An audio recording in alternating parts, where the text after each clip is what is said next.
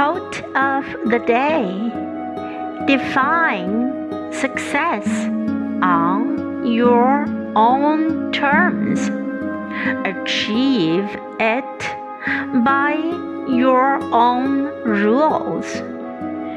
And build a life you're proud to live. By Anne Sweeney.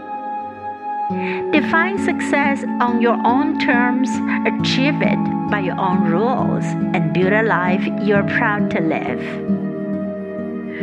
Word of the day Define. Define.